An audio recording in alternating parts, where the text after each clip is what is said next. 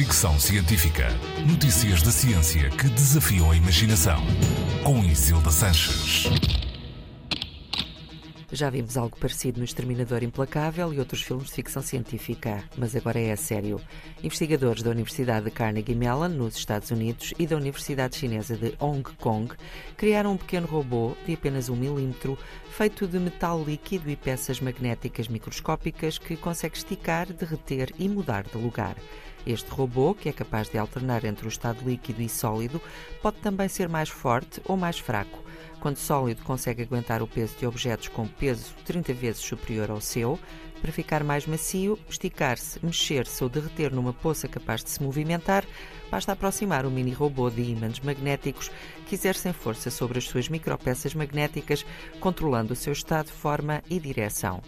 Foi através destes campos magnéticos customizados que os investigadores conseguiram fazer o mini robô saltar 20 vezes a sua altura, girar sobre si próprio a 1500 rotações por minuto ou derreter-se para passar através de grades e reconstituir-se logo depois, mesmo ao estilo Terminator.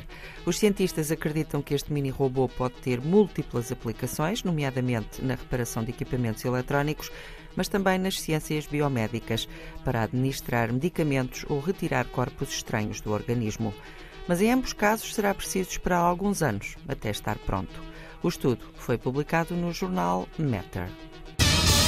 Fricção científica.